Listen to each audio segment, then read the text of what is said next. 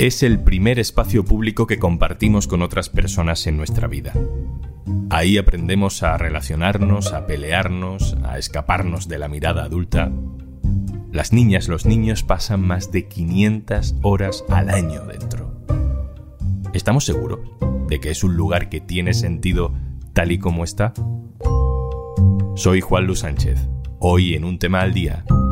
Tenemos que hablar del patio del coli.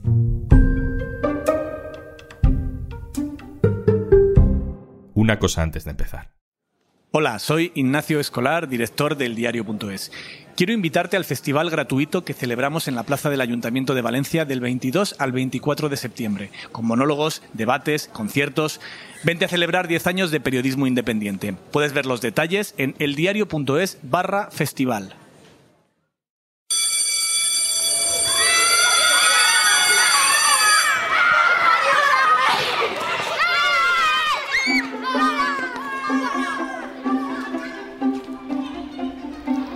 El recreo de educación primaria del Colegio San Juan Bautista tenía una pista deportiva donde el 90% del espacio lo ocupaba el campo de fútbol. Solo los bordes del campo de fútbol se utilizaban para otros juegos. Estos espacios eran muy reducidos, teniendo además el peligro de ser golpeado por el balón. Las superficies eran de hormigón y solo una pequeña esquina tenía sombra de unos árboles del parque infantil que se encuentra en la pista inferior. Después de poner en marcha nuestro proyecto de patios inclusivos, nuestra zona de recreo se transforma. Te encuentras, en primer lugar, una zona con un pavimento blando pintado de color verde. En este espacio tenemos mesas y bancos de madera para el desayuno o para cualquier otro juego que quieran los alumnos y alumnas, como pueden ser jugar a las cartas, juegos de mesa, intercambios de cromo o simplemente sentarse a charlar con sus amigos y amigas. En la parte de la izquierda hemos instalado una zona con césped artificial, donde pueden disfrutar con juegos pues, como las construcciones, bolos o cualquiera que se les ocurra en esa fantástica imaginación infantil. También en momentos de mucho calor, por toda esta zona verde instalamos sombrillas o toldos. En esta zona verde se queda también un espacio diáfano para que los niños, niñas que quieran realizar juegos en movimiento, como el pilla-pilla, combas, aros. Además hay una superficie en forma de nube que está elevada y que es de un material más blando que el anterior. Este espacio que os acabo de describir ocupa ahora aproximadamente la mitad de toda la superficie del recreo. Después de esta zona libre, nos encontramos con unas vallas que separan de la zona deportiva, con un campo de minibásquet y un campo de futbito. Este espacio ocupa la otra mitad de la antigua pista deportiva. Con esta transformación hemos visto mejora en la convivencia del centro, menos conflictos en los recreos, se crean nuevas relaciones y nuevas amistades con compañeros o compañeras de distintas edades, pero con intereses comunes. Daniel Sánchez Caballero, compañero del diario.es especializado en educación. Hola. Hola. Hemos escuchado antes a Noelia Barril, directora del Colegio San Juan Bautista, en Madrid. Dani, tú has estado hablando con ella porque en ese centro, hace cinco años, empezaron a transformar el patio del colegio, ¿no? ¿Por qué?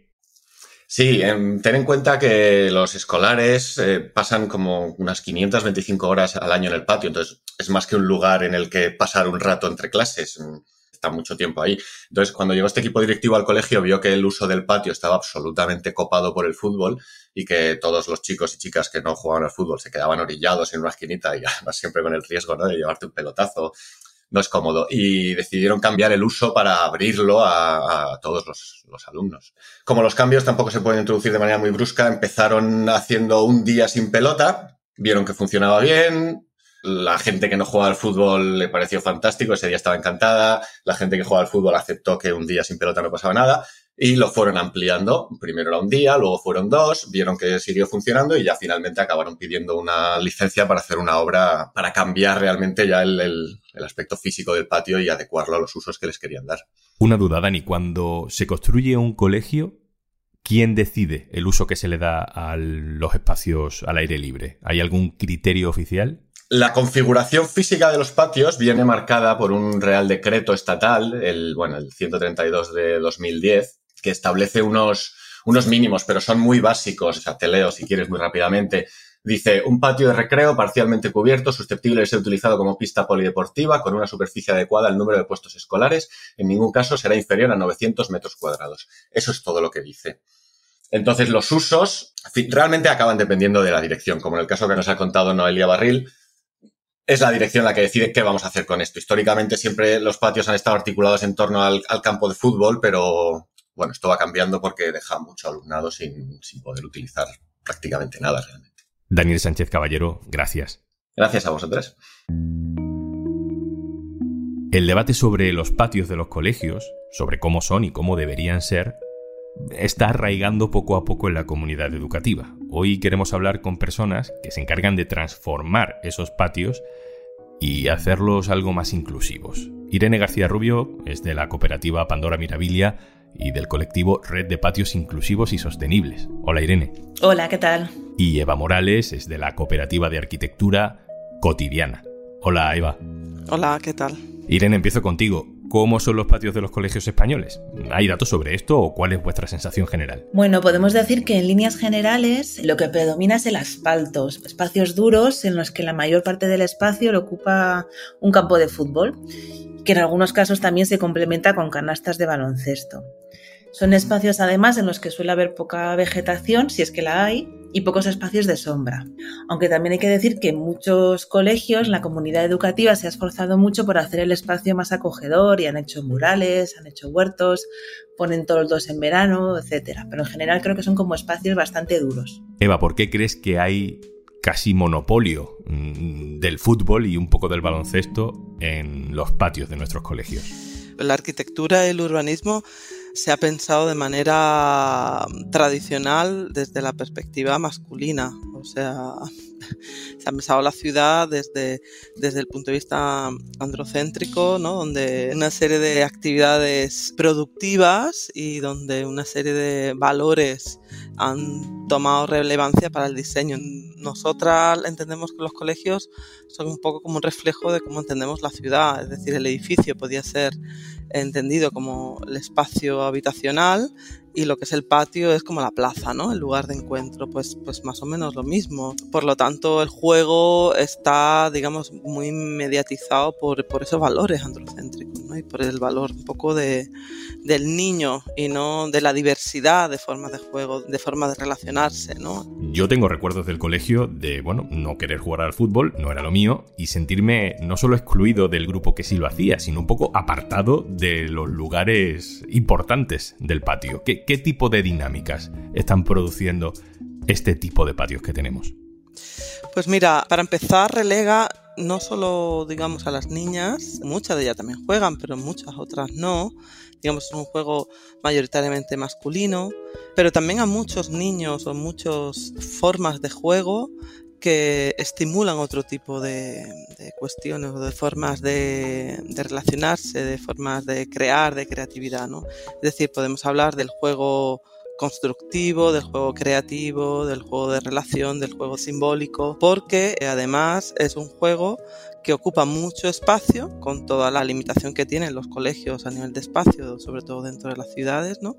Y además con un balón que se mueve, por lo tanto es violento. Nosotros hemos estado trabajando en varios colegios y mapeando las zonas del patio con las niñas y niños y hablan de, de la necesidad de espacios para el refugio, de espacios, digamos, para la tranquilidad, ¿no? Para el encuentro sin, la violencia del balón. Irene, ¿qué podemos cambiar? ¿Cómo solucionamos esto? Bueno, hay muchas formas de transformar un patio, pero en nuestra experiencia, la clave principal para que tenga éxito este proceso es que sea un proceso participativo, es decir, que implique a toda la comunidad educativa. Entonces, en los procesos de transformación que hemos hecho, comienzan con una fase de diagnóstico en la que se consulta a, alumnado, a profes, a familias sobre el estado del patio, cómo se usa, qué tipo de actividades se hacen, qué cosas funcionan y qué cosas no funcionan. Entonces, a partir de ese diagnóstico, se piensa cómo nos gustaría que fuese el patio y se hacen una serie de propuestas para transformarlo y siempre de manera participativa. Y finalmente se hace una fase de transformación en la que lo ideal es que toda la comunidad se implique para cambiar el patio. A veces estas transformaciones no las hacen las familias y los peques, sino que se encarga un equipo técnico o bueno, una empresa. Pero yo creo que lo importante es que participen, porque así sienten los cambios como algo propio y, y eso va a favorecer que luego se cuide mucho más el espacio, ¿no? Eva, cuando trabajáis con los niños para hacer procesos de transformación en el espacio del recreo, mm, ¿qué es lo que ellos dicen que menos les gusta?